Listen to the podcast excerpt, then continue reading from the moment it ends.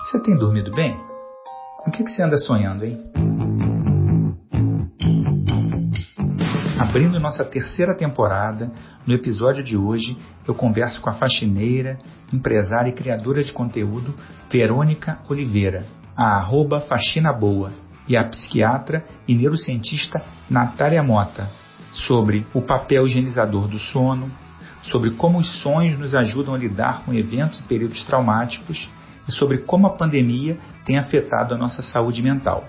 Eu sou Steven Gen e esse é o Trip Consciência, lugar onde a ciência brasileira de ponta encontra a vida comum de pessoas extraordinárias. Verônica Natália, muito obrigado pela presença aqui no Trip Consciência. A conversa hoje é sobre sono, sonhos e saúde mental. Verônica, vou começar com você. O seu resumo é interessante demais, né? Faxineira, empresária, palestrante, criadora de conteúdo e escritora. Para quem não te conhece, conta um pouquinho mais da tua trajetória, por favor. Eu comecei a fazer faxina há quatro anos atrás. E nesse processo eu decidi compartilhar um pouco com as pessoas na internet como era o dia a dia do meu trabalho, uh, não só as situações, a, a, as pessoas me perguntam muito, você dá dicas de limpeza? Uhum. Falei, não, cara, é mais um estudo, é, é mais um estudo social, uhum. sabe? Eu analiso, eu analiso, na verdade, como a, as pessoas lidam com esse trabalho. E com o tempo eu descobri tanto que eu era a primeira faxineira a produzir conteúdo para a internet, quanto que as pessoas começaram a, a, sentir uma identificação muito grande, não só faxineiras, mas prestadores de serviço em geral, que a gente sabe que todo mundo olha um pouco torto, tem pena, ou faz comentários muito, muito desagradáveis, porque são empregos que não demandam ali um, um curso superior, então as pessoas pensam aquela coisa do todo mundo faz.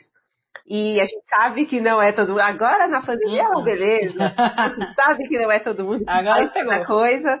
Então, eu acho que hoje a minha grande luta é pelo, pelo respeito, pelo, pelo trabalho, independente de qual seja.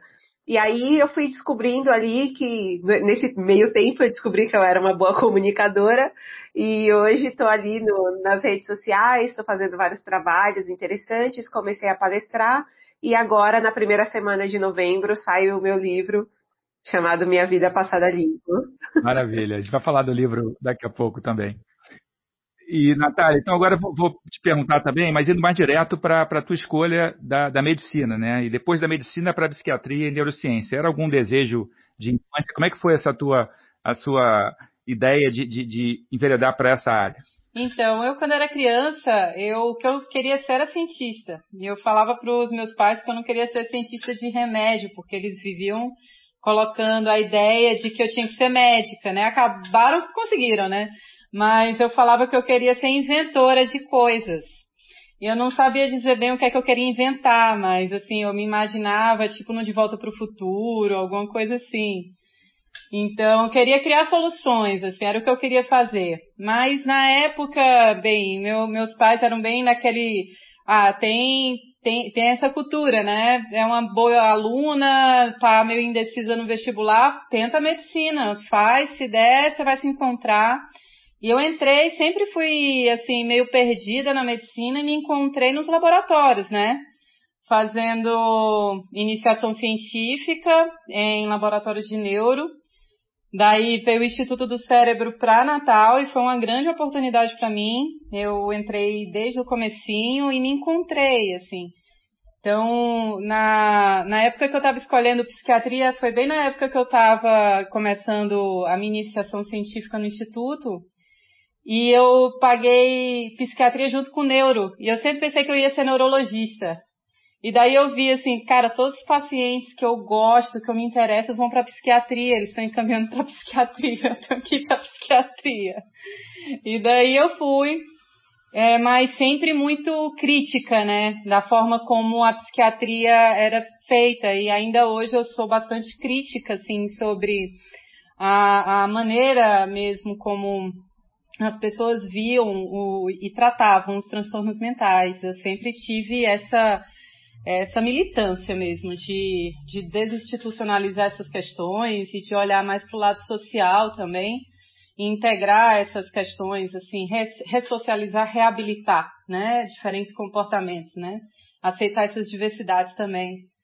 Então, é, eu sempre fui meio desencontrada, tanto na medicina quanto na psiquiatria. Legal, legal. E vem cá, e, e como é que está o, o, o sono de vocês, né? Primeiro eu queria saber como é que era o sono de vocês antes da pandemia e como é que está o sono de vocês agora? Estão dormindo bem, não estão dormindo bem? Eu sou uma pessoa, eu, eu tenho dúvidas entre dormir muito e dormir bem, porque eu sou uma pessoa que dorme muito mas não necessariamente eu me sinto renovada depois desse sono. E ultimamente eu caí na eu caí numa coisa de dormir uma hora durante a tarde. E tem dias que eu acordo, parece que eu fui atropelada, não, não descansei nessa hora. É, antes da, da pandemia, eu não, não tinha essa, esse espelho, porque agora eu tô dentro da minha casa. Então, se eu tenho um intervalo entre o trabalho e outro, eu acabo deitando e dormindo. E, e uma coisa que é maluca é que eu não lembrava de sonhos e agora eu sonho toda noite, às vezes mais de uma coisa, e eu lembro de tudo. Então mudou muito o meu sono nos últimos tempos. Legal. Mas a gente vai ter, o que a gente vai ter de conversar aqui, tô vendo, eu posso imaginar a Natália aqui já pensando em várias coisas para comentar sobre uh, o sono da Verônica. Mas, Natália, você está dormindo bem? Você não está dormindo? Como é que mudou muito com a pandemia? É, com a pandemia mudou um pouco, mas eu já vinha num processo de estar tá adaptada com um bebezinho, né? Meu filho mais novo tem três anos, então eu já estava meio desapegada dessa coisa de dormir, né? Do luxo de dormir. É, mas durante a pandemia eu, eu tive, eu acho que eu tive mais oportunidade para dormir com qualidade, na verdade para acordar é, mais devagar, sem correria, né? Sem, sem me sentir assim, o coelhinho da Alice no País das Maravilhas, né? É tarde, é tarde, é tarde. eu parei. Posso te desanimar um pouquinho? Você só tem, você só tem um filho pequeno? Hum, eu tenho dois e agora eu tenho uma enteada. Então são três, porque, assim. Ah, é, porque a, a minha, eu, eu, sempre pensava, meu sono vai melhorar quando, quando meus filhos crescerem. Minha filha tem 21, se ela sair eu não durmo. Ai, ai, não me fala isso não, Verônica, pelo amor de Deus. Eu comecei... Você nunca mais vai dormir. Ah, meu Deus do céu. Eu comecei agora a colocar eles para dormirem na cama deles, mas eu acho que justamente pelo tempo, né? É, esse processo da pandemia me deu mais tempo para é, refletir nesse hábito, né? Eu, como eu trabalho com isso, eu me senti assim, não, agora eu vou colocar em prática, né, essas coisas e, e higienizar esse hábito para eles também. Então, agora que eu digo assim que eu consigo colocar a maior parte deles, eles três, quando eles estão juntos, dormindo juntos na mesma hora, mas é um hábito mesmo, né? Tem que colocar sempre naquele com, com, disciplina mesmo. Deixa eu puxar aqui, Verônica comentou um pouco de, de que está sonhando muito agora, né? Mas tem um post teu, eu acho que é mais no começo da pandemia, que você falava muito dos, de, de alguns sonhos estranhos que você estava tendo, né? Então, quer dizer, os seus sonhos mudaram agora, quer dizer, você disse que está sonhando mais, mas eles mudaram também o contexto deles. Como é, como é que eles estão? Ah, é uma loucura, porque tudo que se passou ao longo do dia vai se misturando. Aí é maravilhoso, porque eu sonho, sei lá, com. É, esses dias eu sonhei com pessoas da TV, porque eu tinha falado pela internet, e sonhei. Aí depois eu, nossa, eu tava numa festa, e aí tava fulano, fulano, fulano, que eu conversei no Twitter. E aí aconteceu alguma coisa que eu li, ou misturado com algum meme, com alguma coisa, e é, é muito maluco. Todas as coisas, uh, recentemente, uh, eu tive uma, uma questão aqui de ganhar um presente, e aí eu sonhei com, com grandes banquetes, grandes coisas, porque eu recebi um presente com várias coisas para comer. Então vai misturando tudo o que aconteceu com coisas malucas. E eu tenho um sonho, e depois eu joguei isso no Twitter e descobri que ele é um sonho recorrente de muita gente, que é o bendito do elevador que anda na horizontal. E as pessoas começaram a dizer, eu também sonho com isso. Eu falei, gente, eu sonho desde criança e por algum motivo o meu elevador vai até o Rio de Janeiro. Mas ele vai de ladinho até o Mas ele para no Rio ou você volta? Ah, eu, de, eu desço no Rio. Eu sempre desço no Rio. Aí eu eu nunca tinha ido ao Rio. Mas eu, eu sempre sonhei com isso, era o que eu imaginava que era o Rio. Assim, depois quando eu fui pro Rio era bem parecido mesmo. Que demais. Mas eu pensava na hora, ele, ele me deixava muito perto, assim, sei lá, Copacabana, sabe? E aí, e aí a, a, eu falei, gente, eu voltei a sonhar com isso. E já fazia muitos anos, acho que eu era, sei lá, tinha 20 anos quando eu estava sonhando com isso muito frequentemente e agora voltou. Muito bom. Vou agora passar para a Natália justamente para você contextualizar um pouquinho né, o que, que a ciência sabe sobre por que dormimos e também sobre por que sonhamos. E aproveitar já um gancho aqui, você fez um trabalho muito interessante sobre sonhos na pandemia, né? Se você puder contar um pouquinho também sobre, sobre o estudo e as principais conclusões. Então vamos lá. Primeira coisa, o que, que a ciência sabe sobre o porquê dormimos e o porquê sonhamos. Depois a gente volta para falar da pandemia. É, são duas perguntas bastante complexas, eu vou tentar dar uma enxugada, né? Mas, assim, é, em, em, breves linhas, a gente dorme muito para fazer uma higiene mesmo é, de, toda, de todo o material que a gente produz é, durante o dia. E essa higiene, vamos dizer, ela tem um componente biológico mesmo, então o sono ele faz esse papel de detoxificar é, proteínas que são espúrias nessa, na, na matriz extracelular, mas também é, tem um, um, componente, assim, vamos dizer, de higiene mental também. Então isso é, tem uma relação muito a ver com os sonhos. Então, os sonhos, eles participariam, as principais teorias hoje em dia que as neurociências é, corroboram, é, são, é, falam sobre esse papel de metabolização de memórias, principalmente aquelas memórias afetivas, durante o momento do sonhar. Então é como se a gente imagina um processo de digestão, né? Quando a gente a, coloca algum alimento no nosso corpo, o nosso corpo ele digere, quebra aquele alimento em pedaços, né? Cada vez menores e, e, e absorve o que é bom e excreta o que não, não nos serve, né? E faz essa limpeza. A, a, o processo do sonhar seria parecido com isso, mas em relação às memórias que a gente adquiria durante o dia. E principalmente com aquelas memórias de conteúdo afetivo. Então, se você, por exemplo, é assaltado na rua e, e sofre um trauma, essa memória é extremamente importante para você, mas vai ser também muito deletério se você ficar sentindo o impacto emocional que isso te causa toda vez que você lembrar disso. Então, o que é que, é, que, é que esse processo de digestão faz? Ele, ele consegue separar esses conteúdos de uma forma que ele retém o aprendizado, né? Você entende quais, quais eram as relações da, do, do, local, é, das circunstâncias, da hora do dia, enfim, você aprende é, com, a, com, esse, com essa experiência, mas ele retira é, esse tom emocional de uma forma que você consegue voltar para essa memória sem se retraumatizar. No entanto, lógico, esse é um processo fisiológico e como todo processo fisiológico, ele está é, é, é, passivo a falhas, né? Isso acontece ou quando tem algum problema no aparato mesmo é, é, mental do, do, do indivíduo, ou se tem algum problema subjacente, alguma é, vamos dizer, desordem mesmo mental, mais difícil de lidar com essas emoções, ou quando é, esse evento, essa experiência é muito traumática. Então é comum, por exemplo, na, nas pessoas que passam por um momento que seja muito intenso emocionalmente, que elas fiquem digerindo, é como se a gente estivesse comparando a digestão de uma sopa de legumes do dia a dia com a digestão de uma feijoada. Né? Então, quando você tem um evento que é muito difícil de metabolizar e você tem que reaprender com aquilo rapidamente, isso vai te, te, te demandar mais é, do, do, desse processo, né, do, durante os dias que se seguem. Então, é comum que uma pessoa que passa por um trauma, ela fique relembrando aquilo nesse período do trauma agudo, né? Que a gente espera aí uns seis meses, em média, para se resolver. E algumas pessoas não conseguem resolver isso com esse tempo e começam a, a apresentar o que a gente chama de transtorno de estresse pós-traumático. Um dos principais critérios para caracterizar isso, que é essa, essa cronificação desse sofrimento, é justamente pesadelos repetitivos. Então, a pessoa, quando ela fica nesse momento do, do, do, do inconsciente, ela começa a ter essa reexposição muito traumática. E isso acontece justamente porque a gente fica fechado dos estímulos do ambiente.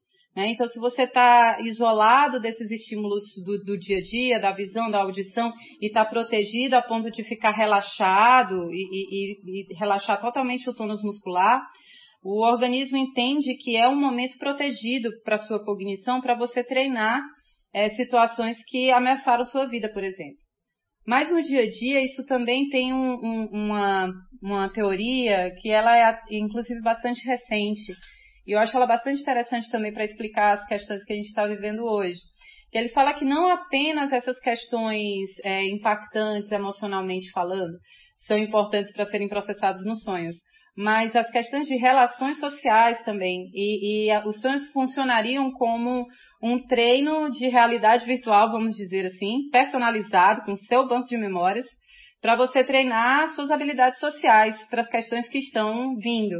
Então, quando a Verônica fala, né, ela fala sempre nos exemplos dos sonhos dela, né, que aparece um ex-namorado, a família está aglomerando. Isso é normalmente o que acontece durante é, os sonhos típicos, assim, mais corriqueiros, quando você não tem um evento muito traumático para processar.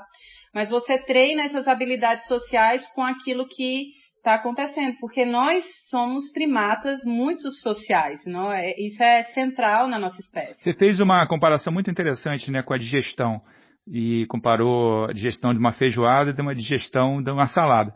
Eu conto um pouquinho da tua pesquisa e minha pergunta é: está todo mundo digerindo feijoada, né, provavelmente? É, é. Então, essa pesquisa, ela, eu, eu fiz, é, na verdade, a gente já trabalha lá no, no, laboratório já há algum tempo, é um laboratório que trabalha com esse material de sonhos e durante 10 anos é, desenvolvendo aplicativos para auxiliar no, no diagnóstico de, de, desordens mentais, a gente viu que o relato de sonho era um relato especialmente informativo para falar sobre essas questões. Então, a gente desenvolveu, olha só a coincidência, a gente tinha desenvolvido um aplicativo de celular para fazer uma coleta de dados de maneira remota. O objetivo desse estudo era que a gente permitisse esse rastreio de, de sinais de sofrimento mental em populações que tivessem dificuldade de ter um profissional de saúde mental ali por perto, como em várias, várias equipes de PSF no interior do país passam por isso, né? Filas enormes para chegar num psicólogo, por exemplo. Então a gente estava na, na, fase de testes é, final do ano passado. Então de setembro a novembro a gente testou com sujeitos adultos saudáveis, sem diagnóstico de doença mental, é, para ver só se o aplicativo estava funcionando, enfim.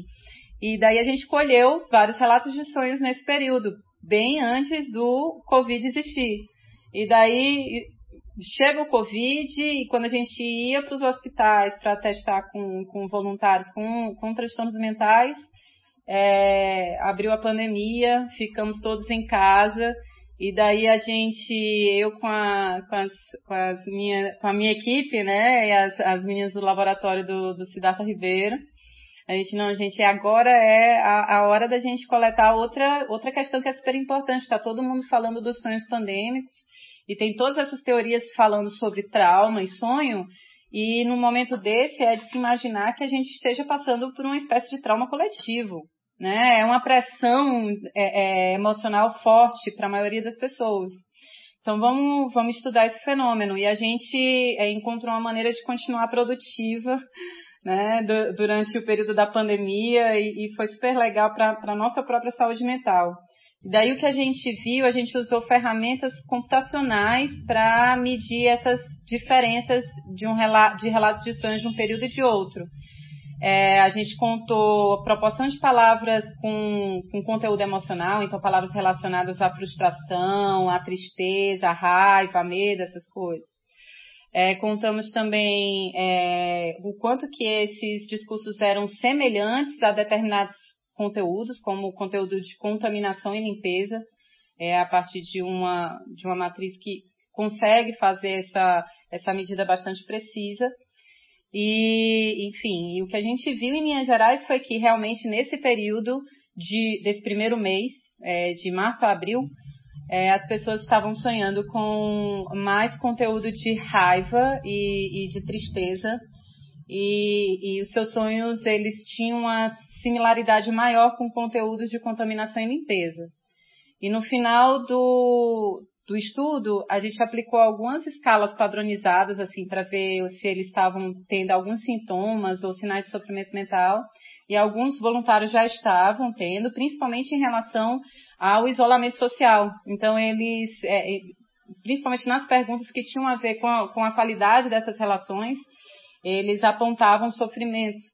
E esse sofrimento relacionado a isso era correlato com a quantidade de alterações que tinham nos sonhos. Então, quanto mais os sujeitos, por exemplo, estavam sonhando com conteúdos de limpeza, né, é, mais eles é, tinham um sofrimento mental associado, né, no final do mês. Então era basicamente um, um, um, sonho que apareceu muito, né? Tanto nessa pesquisa quanto depois as pessoas é, vieram contar e tudo. É um sonho típico de, por exemplo, de exposição social que normalmente os adolescentes têm de se sentirem, é, é de, de, estarem numa situação como no colégio, na frente dos amigos e perceber que está sem roupa. Então, as pessoas, nesse momento da pandemia, tiveram esse sonho, sendo que perceberam que estavam sem máscara, em situações sociais, assim. Então, é, é, é, é o típico caso como você pega um, um, um, objeto que antes não era utilizado, mas está relacionado com essa proteção à contaminação, com a, a, a mudança dessas relações, né? que a gente coloca agora, muita gente sonhando com álcool gel, limpando tudo. Então era comum as pessoas sonharem com o ambiente de trabalho, mas estavam no ambiente de trabalho, é, indo para o banheiro e vendo que o banheiro estava aglomerado e se sentiam sujos e queriam lavar a mão. Então toda hora tendo essa ansiedade. O que é que isso parece ser? Justamente esse, esse treino de realidade virtual, vamos dizer assim, que os, o, o, o, a mente dela está, está finalizando um, um, novo conteúdo, um novo contexto. Então, para tudo bem, você vai se relacionar no trabalho, mas como que vai ser essa relação no trabalho? Vai ser com máscaras, com muita higiene. Então, é como se você tivesse uma hiperexposição a essas ideias para que, é, de alguma forma, no dia seguinte ficasse mais automático isso. Entendi.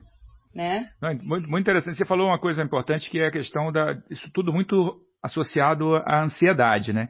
Então vou passar agora para a Verônica, porque a Verônica teve uma grande mudança na vida depois de uma crise aguda de ansiedade e depressão. Queria saber como é que você está agora, justamente ouvindo, né? A gente está ouvindo aqui a Natália, né? Que a situação que a gente está vendo, ela, ela acaba gerando muito mais esse tipo de, de sensação. Como é que você está agora, né? Primeiro contar um pouquinho dessa sua crise aguda, né? Que mudou a sua vida e também como é que você está agora diante desse desafio que está todo mundo vivendo. É, naquele período, que foi 2016, uh, é, um, um do, o fator principal era o, o, lugar onde eu trabalhava, que me causava um estresse um muito grande, e a, a consequência do, do, meu trabalho, que era a, a pouca grana, e, e era muito interessante porque, por mais que eu não tivesse dinheiro, eu tinha um convênio da empresa. Então eu tinha acesso a um médico. Só que quando eu chegava na, no consultório do, de um psiquiatra, ele falava, ele dava orientações do tipo dormir bem, fazer um exercício físico, me alimentar direito. Uh, a minha renda, a minha renda era de aproximadamente 680 reais por mês. Eu tenho dois, eu tenho dois filhos e eu pagava 500 reais de aluguel. Como é que eu ia me preocupar? Minha preocupação era se eu ia comer. Então eu não conseguia pensar em dormir bem, eu não conseguia pensar em. A, a, minha boa alimentação era quando eu podia um macarrão instantâneo. E isso era poucas vezes no mês. Então eu não conseguia, é, e é frustrante você ter acesso ao médico e não ter acesso ao tratamento. Então aquilo foi me deixando numa, numa espiral de. É, eu, eu me lembro que naquela época eu dormia muito também, mas sempre dizia que estava cansada. Então eu chegava do trabalho, deitava e dormia, e acordava muito na hora de ter que sair de novo para trabalhar e chegava lá muito cansada. Então, era, era, foi um processo que, que durou meses, durou quase um ano, foi uma coisa muito difícil e, e justamente ele culminou numa tentativa de suicídio que me levou para uma internação psiquiátrica. E nessa, na, além de eu já, já estar, cheguei no hospital ainda sob o efeito do, dos medicamentos que eu tinha tomado, é, eu me lembro de ter dormido mais de 22 horas. E, e eu me lembro, as enfermeiras me chamavam para comer, me chamavam para tomar a medicação, para ver o médico, e eu não conseguia levantar. No momento que eu realmente levantei, sentei, falei, uau, acordei, é, eu, eu lembro que eu pensei duas coisas. Falei, um, eu precisava muito disso. Dois, foi, uau, ninguém me chamou, ô mãe.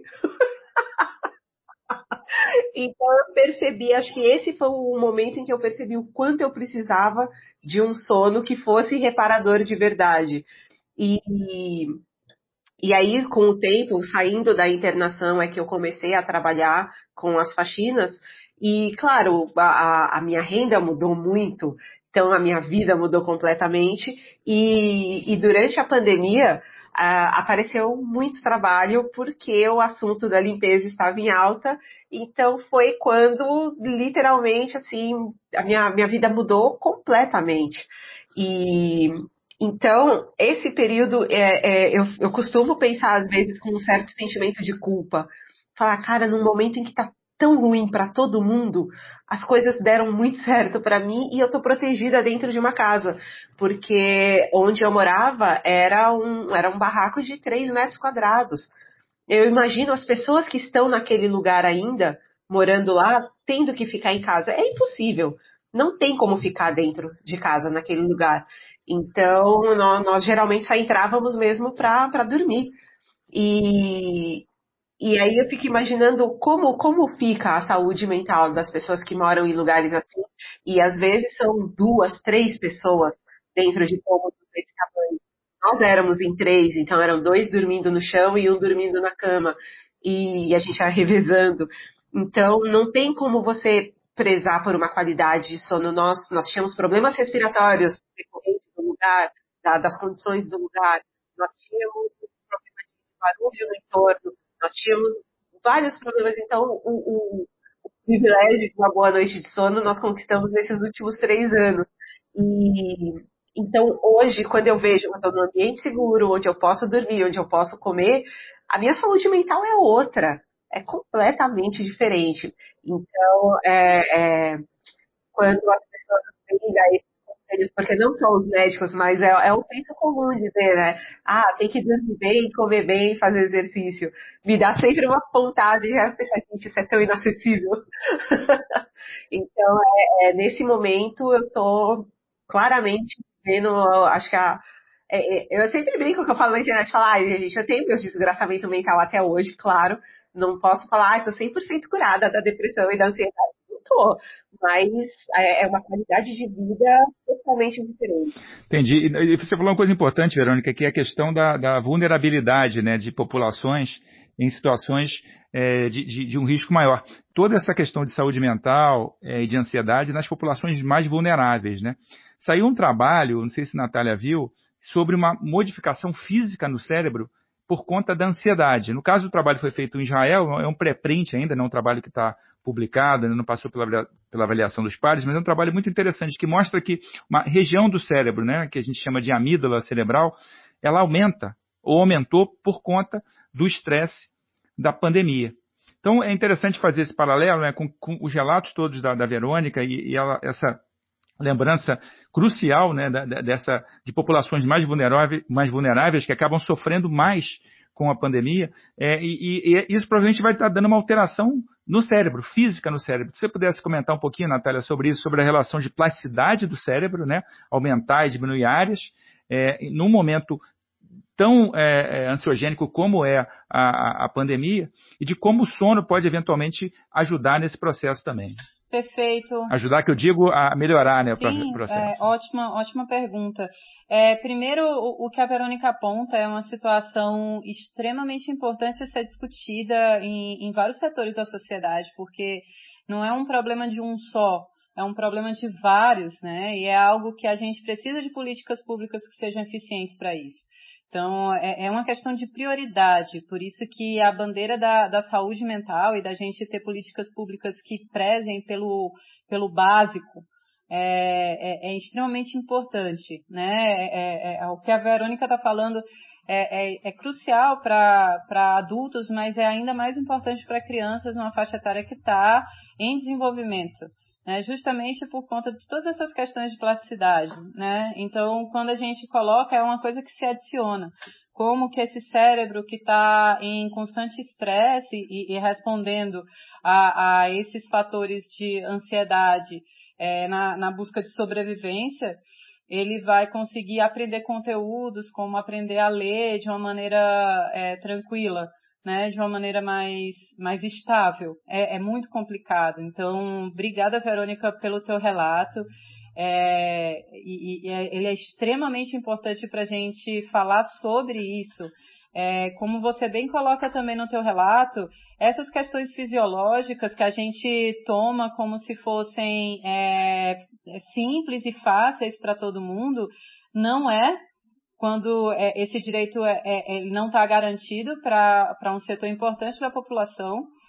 E, e isso está na base da saúde mental. Então, promoção de saúde mental é uma coisa que a gente deveria discutir com mais seriedade na sociedade, é, e não só a, a, mitigação dos problemas. A gente fala muito dos transtornos mentais.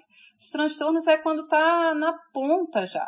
É quando esse sistema fisiológico, que é essa adaptação é, que a gente vê o nosso cérebro respondendo, fazendo é, todo, todo esse mecanismo de neuroplasticidade, de recrutar regiões que são importantes para dar conta de, de, de, de suprir um estresse ali momentâneo naquele ponto, se ele for é, utilizado de uma maneira crônica, aquilo ali vai falhar como mecanismo fisiológico e vai trazer marcas que muitas vezes as pessoas têm que conviver pelo resto da vida, às vezes.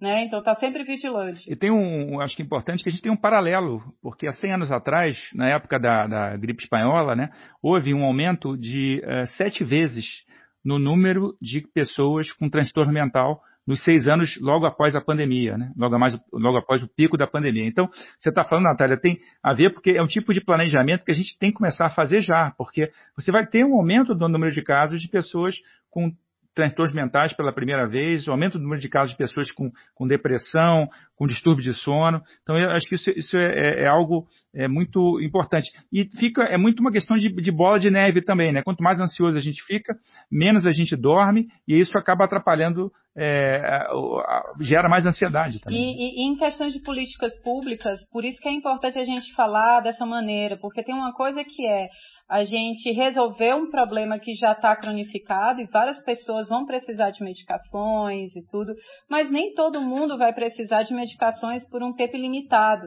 Então, hoje em dia, também tem uma questão muito forte do estigma. E a Verônica deve, é, é, talvez, sentir isso por ter vivido o que ela viveu. Talvez as pessoas entendam que não é uma situação que, que é transiente. É como se, ah, você vai sempre ter essa condição, você vai sempre ter que estar medicada desse tanto. Não necessariamente. A fisiologia e a plasticidade é, é, do nosso aparato mental, ela, ela dá conta muitas vezes de várias situações difíceis. Mas as pessoas são muito variáveis e cada um precisa ter seu caso estudado individualmente. Agora, como política pública, é muito mais é, é, é, economicamente viável a gente fazer políticas de promoção de saúde mental do que mesmo de mitigação. Uma internação numa situação é, extrema como a Verônica viveu, é, é, custa bastante para o sistema público de saúde e ela pode ser evitada se o, o sujeito tem as mínimas condições de qualidade de vida. Então, os custos de chegar até a ponta do estresse é muito alto para a sociedade, mas principalmente para esses indivíduos. Maravilha. Vou aproveitar justamente que a gente está falando de qualidade de vida, de, de, de, política pública, mas tem também a questão individual, né? Que, em, pelo menos em algumas situações, a gente consegue lidar, né? E a Verônica, ela compartilhou nas redes a batalha por um corpo mais saudável, né? Você começou, voltou a praticar exercício e passou a controlar melhor o sal e açúcar na alimentação. Como é que tem sido esse desafio agora? Você sentiu mudanças depois que você começou a, a tentar se cuidar mais no teu sono e nos teus sonhos também? Sim, mudou muito. é, eu, eu, havia, eu havia engordado cerca de 6 quilos bem no início da pandemia. É, foi, primeiro foi aquele prazer de falar, pô, tô em casa, vou fazer as coisas. Aí, com criança em casa, eu vou fazer bolo. Eu virei a, eu virei a mulher do bolo, a mamãe do bolo. E aí, quando eu percebi, eu falei, uau, tô pesando bem mais agora. E aí pensei, bom, já que eu estou em casa, é, e essa é uma questão também, é, a casa virou absolutamente tudo, né? Eu não consigo sentir a minha casa como um lugar de descanso, porque eu faço exercício aqui dentro, a gente estuda aqui dentro, trabalha aqui dentro, cozinha aqui dentro, e aí é, eu não tenho a sensação de chegar em casa para descansar. Então já tem um tempo em que eu não consigo me sentir descansada. Mas, e aí, uma amiga minha havia falado que a, a pandemia só, só te dá duas opções, ou você se divorcia ou você engravida. Eu, eu, eu depois de, de, adquirir hábitos saudáveis, entrei na segunda categoria. Parabéns! Parabéns! Então. E aí eu, eu fiquei meio em choque, eu falei, é isso tudo? É isso que uma vida saudável faz com a gente? Que coisa mais saudável que isso. Exatamente. Eu falei, nossa, tô muito saudável, meu Deus. Então, ao mesmo tempo, é, eu quero continuar, não posso perder esses hábitos. Então, eu tinha um vício muito, muito longo, foi uma dificuldade absurda largar o consumo de açúcar. É, foi extremamente, foi uma coisa assim. É, eu brinco que eu nunca, nunca usei nenhum tipo de droga, nunca bebi nenhuma bebida alcoólica, nunca usei nada. Mas aí meus amigos falavam, mas tu come salgadinho e bebe, e, e, as suas bebidas têm uma camada de açúcar embaixo, então você também usa droga. E, e aí foi a, a, a o esforço para parar é uma coisa muito comparável com quem tá deixando, sei lá, de beber ou de fumar porque eu chorava, eu sentia dor de cabeça, eu, eu passava mal. Então foi, foram dias horríveis até acostumar, mas hoje eu sinto gosto diferente nos alimentos. É, eu, percebi uma mudança no meu corpo, meu corpo desinchou de um jeito absurdo e a galera aí fica se matando, fazendo várias coisas mirabolantes. Quando eu passei a beber água e comer menos sal e açúcar, a minha vida mudou. Mudou a qualidade do, do sono, mudou a, a mudou a percepção minha dos alimentos, então é foi, foi bem impressionante, assim, é uma mudança difícil, é difícil continuar também, é, mas depois que pega o embalo, e é só continuar, só seguir. Mas vem cá, você falou que tinha duas opções, né? Uma era separar, a outra era engravidar, mas é, e a opção escrever livro? Essa, essa como é que foi? Porque você vai estar lançando o teu livro. Foi muito, foi muito difícil. O livro, na verdade, eu já tinha a ideia e eu comecei uh, enquanto eu fazia o trajeto das faxinas. Então, eu escrevia, uh, eu pegava o trem e ficava escrevendo no celular. E ia separando as histórias ali enquanto eu estava sentadinha no trem. E até que um dia, mas não era uma coisa planejada, era só eu ia jogando no, no, no drive as, as coisas que eu queria que um dia fossem contadas. Até que uma editora entrou em contato comigo e eu pensei, meu Deus, vai acontecer mesmo. então aí eu tinha prazos. Porque uma coisa é você estar tá fazendo sozinha, por conta, mas de repente eu passei a ter prazos para entregar capítulos, uma coisa estruturada. Foi bem difícil, a pandemia me desestruturou completamente. Então tinha dias que eu não queria escrever, não queria fazer nada. Eu tive muitos momentos de não querer fazer nada. Eu percebi isso aqui em casa também. É, falei, minha filha tem 21, o menino tem 12. É, eu percebi neles também alterações no sono, alterações na rotina, alter... não, não ter vontade de fazer as coisas. Cheguei a compartilhar sobre isso na internet. Falei, vou compartilhar. É, o meu filho está no espectro autista. Falei, eu não vou exigir produtividade de uma criança de 12 anos é uma pandemia, sendo que ele é uma criança atípica. Não vou exigir que ele entregue tonelada. Tem, às vezes você olha, tem lá 26 e-mails de, de professores, coisas assim. Eu falei, ai, gente, não. Deixa. Se ele olhar e falar, não, não dou conta, porque eu tô vendo que eu também não tô dando conta de tudo. Então foi o processo do o processo do livro foi dificílimo nesse sentido, mas quando é, é, é muito doido, porque uh, eu cheguei a fazer a comparação quando eu vi a, processo de fazer a capa, de ver, tomar forma.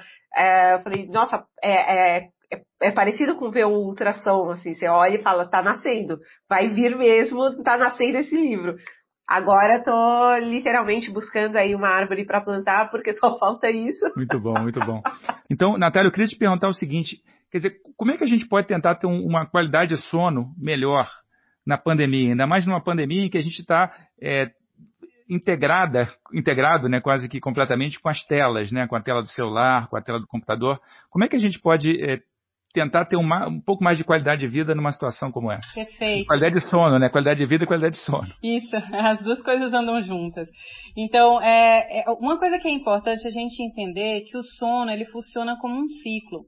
Ele não é um evento isolado. A gente consegue dormir bem porque nós é, nos ajustamos com o ambiente, com, com a natureza, e a gente cicla no período de um dia.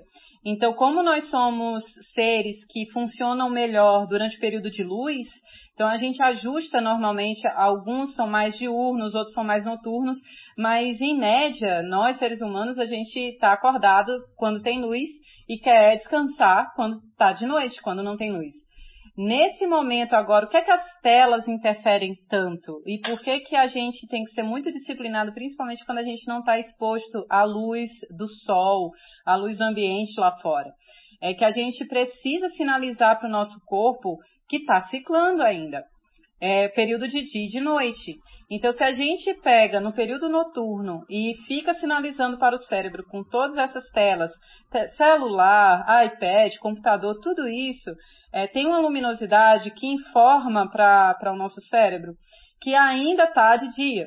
Ele inibe literalmente a produção de um hormônio que é extremamente importante para sinalizar que já escureceu, que é a melatonina. Né? Então, se a gente não consegue sinalizar para o nosso cérebro que está de, de, de noite, ele vai entendendo como se aquele dia fosse extremamente longo. Né? E daí você fica, cai, muita gente cai na, na ilusão de que, ah, eu vou ficar vendo aqui enquanto eu durmo na cama. Eu vou ficar olhando aqui o, WhatsApp, eu vou ficar olhando. Isso atrapalha demais o seu sono. Então, uma coisa que é importante, é, e, e, e qualquer pessoa pode fazer, dadas as suas condições, né? É estabelecer horários. Né? Se, se tem muita gente em casa, então tem que chegar num ponto comum com todo mundo de vamos relaxar, né? A partir desse momento a gente vai relaxar para todo mundo ter uma qualidade de sono. Isso é extremamente importante para as crianças. Então tem muita criança que hoje em dia está, que a gente chama de um livre curso. Eles estão é, entrando numa, numa, numa rotina de sono que é extremamente, pode ser extremamente prejudicial para o ponto dela de desenvolvimento, dependendo em que fase que ela está. É diferente para os adolescentes mas é importante que o, todas as pessoas cuidem de ter um horário que seja confortável e uma hora antes de dormir, de ter esse hábito de dormir na mesma hora, uma hora antes dessa hora, é, desligar completamente as telas, tentar fazer uma alimentação que seja leve, é, tem aquelas alimentações que são mais de conforto. Evita o açúcar nessa hora, né? Porque assim, quando a gente fala de comida de conforto, todo mundo pensa naquela papinha cheia de açúcar, né? É, evitar açúcar, porque e, e, e bebidas que são estimulantes, café, por exemplo, ou bebidas que tenham, que sejam ricas em cafeína. Mas um chá de camomila, uma sopa quente, né, com legumes, por exemplo, é, pode ser bastante é, é, é, é, sinalizador disso. Hidratação, se hidratar bastante durante o dia, isso é extremamente importante também. E, e fazer um ritual que pode ser tomar um banho quente, deitar, ler um livro, né? O hábito da leitura nesse momento é muito diferente de você ler qualquer coisa numa tela, por conta dessa sinalização do dia e da noite. E durante o dia, fazer exercício físico. Você também tem que sinalizar atividade para o seu corpo. Você também tem que sinalizar que acordei. Se você puder ter alguma exposição à luz, nem que seja abrir uma janela e deixar a luz entrar em casa, faça isso, porque isso ajuda também a sinalizar. Entendi. Agora é momento de atividade. Muito, muito bom. Você comentou uma coisa? Vou colocar isso no repeat para o meu filho. isso. Que eu ia falar, Verônica, justamente eu queria perguntar do, do, do Panda, do seu filho, porque. Panda, ele está exatamente agora. ele terminou cinco horas de aula online e aí ele chama a galera da, da, da sala de aula para jogar numa uhum. e aí eles entram numa sala de jogo e ficam até tarde e é muito difícil tirar. Como é que tá o sono? Como é que tá o sono e o sonho dele? Como é que tá? Justamente por conta dessa, dessa situação toda de pandemia. É, no, a princípio ele tinha muito medo, ele pediu agora, é, no mês de, de outubro, foi a primeira vez que ele pediu para ir à rua. Ele ainda não tinha saído de casa desde março, e aí eu achei maravilhoso, porque ele, tudo ele falava, não, Ai, coronga. Ai, mãe, olha o coronga. E aí um dia ele olhou para mim muito sério e falou: "Eu preciso sair e comer um temaki". e aí eu falei: "Vai mesmo?". Ele: "Vou, vou". E aí pediu para sair e teve uma vez que para não dizer que a gente não não chegou aí a lugar nenhum, nós descemos e fizemos acho que 20 minutos de caminhada na garagem do condomínio. Foi o dia em que ele dormiu 13 horas seguidas assim, com uma tranquilidade, porque ele tem o sono agitado ele, ele, ele, tá, ele tá ansioso, ele tá com medo, é, ele fica muito preocupado com, com a possibilidade da gente sair e voltar contaminado. Então ele é o, ele é o cara da limpeza, ele sabe, ele passa o álcool nas coisas. Então ele é bem, ele é bem metódico com tudo. E eu percebi que ele tá se jogando muito mais nas telas. O, o que a gente não permitia antes, agora falou, pô, tá dentro de casa, pode. E aí acabou, assim, acabou. Eu tenho que chamar ele pelo WhatsApp para ele falar comigo. Então tá, tá bem difícil. O, o, eu vejo que o sono dele é agitadíssimo de uma forma que não era antes, mas ele usa. É, durante a pandemia, ele passou, por exemplo, a usar medicação para se concentrar nas aulas. E ele nunca tinha precisado disso. Então ele usa uma medicação para moderar o humor. Então, antes de dormir, ele toma uma medicação e antes de começar a aula, ele toma outra. É, mas eu tenho percebido que ele está. Eu tenho percebido que ele está totalmente diferente durante esse período da, da pandemia. Entendi. Vou puxar agora para a Natália, quer dizer, para falar um pouquinho do teu trabalho, né, de análise de discursos e gráficos matemáticos no relato de sonho, né, diagnóstico precoce de esquizofrenia e também para pesquisa de biomarcador de transtorno psiquiátrico, né? Se puder explicar para a gente um pouquinho mais dessa pesquisa? Tá bom. É, a gente é, desenvolveu ao longo do, do, da minha pesquisa de, de mestrado e de doutorado é, algumas, algumas soluções para que a gente transportasse aquilo que o psiquiatra é treinado para fazer durante a entrevista com o paciente, a gente pegasse esses, esses conceitos que o psiquiatra procura na fala do paciente e traduzisse para conceitos matemáticos que a gente pudesse precisamente medir. Então, uma das coisas, por exemplo, que o psiquiatra percebe é, com muita atenção quando um sujeito está falando, não é apenas o conteúdo, é, o que o sujeito está falando, mas a forma como ele se expressa. E essa forma de se expressar, muitas vezes, tem a ver com a forma como a gente organiza os nossos pensamentos antes de planejar a resposta para aquela pergunta. Então, alguns eventos, como por exemplo, contar um sonho. Contar um sonho é algo extremamente pessoal, é confuso porque muitas vezes não faz sentido nem para quem sonhou, e quando você está lembrando daquele evento, você se sente assim com necessidade de colocar aquilo de uma maneira que quem está escutando vai entender.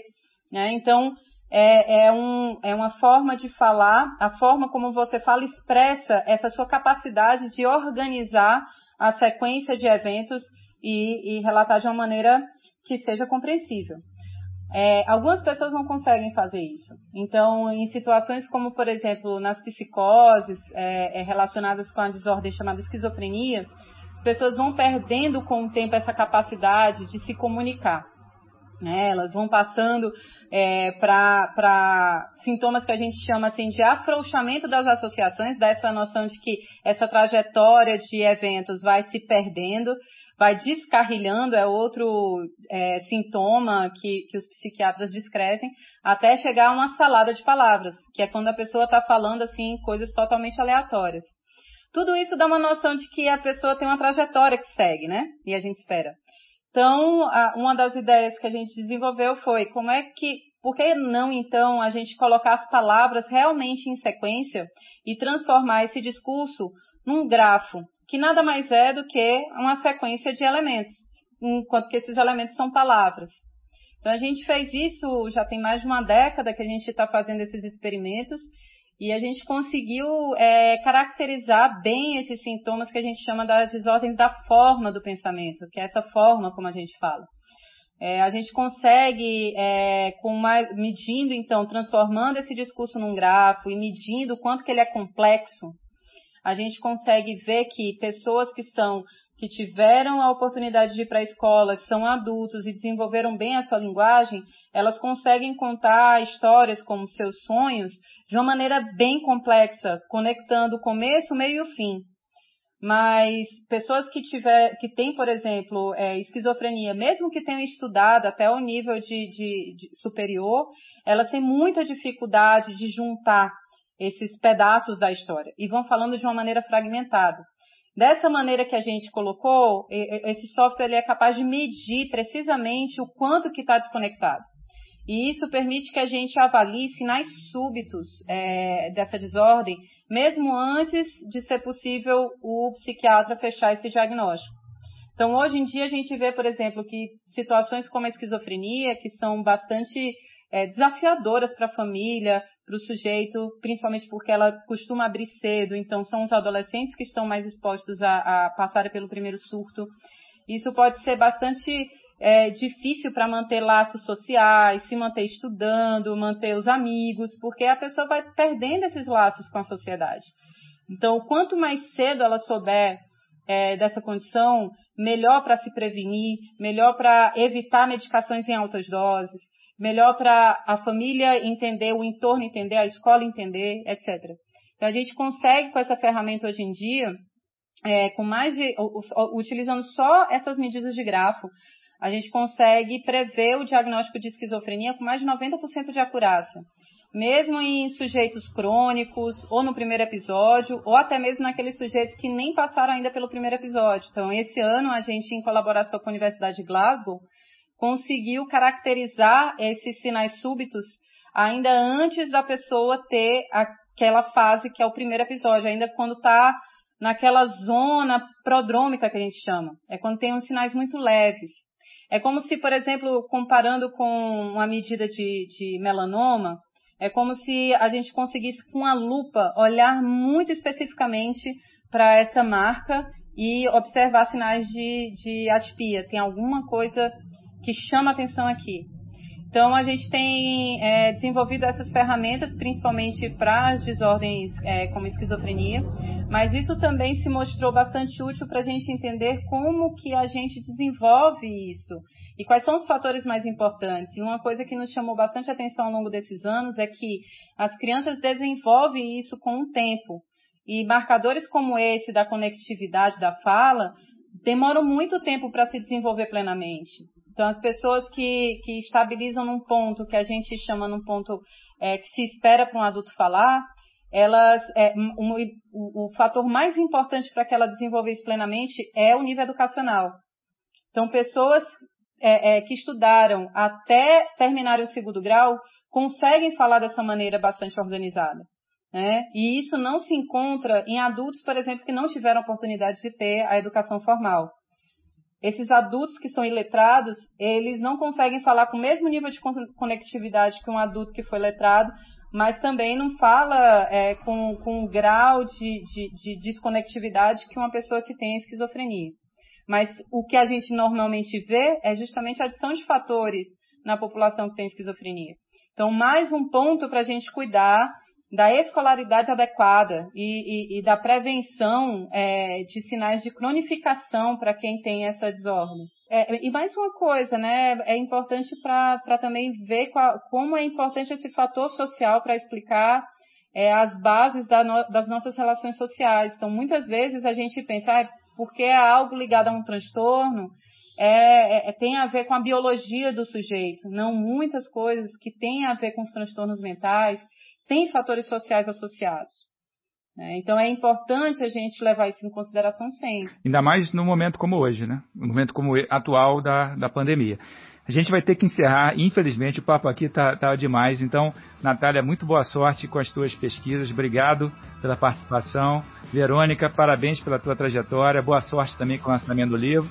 E assim a gente encerra mais um Trip Consciência. Muito obrigado, gente. Obrigada. Obrigada.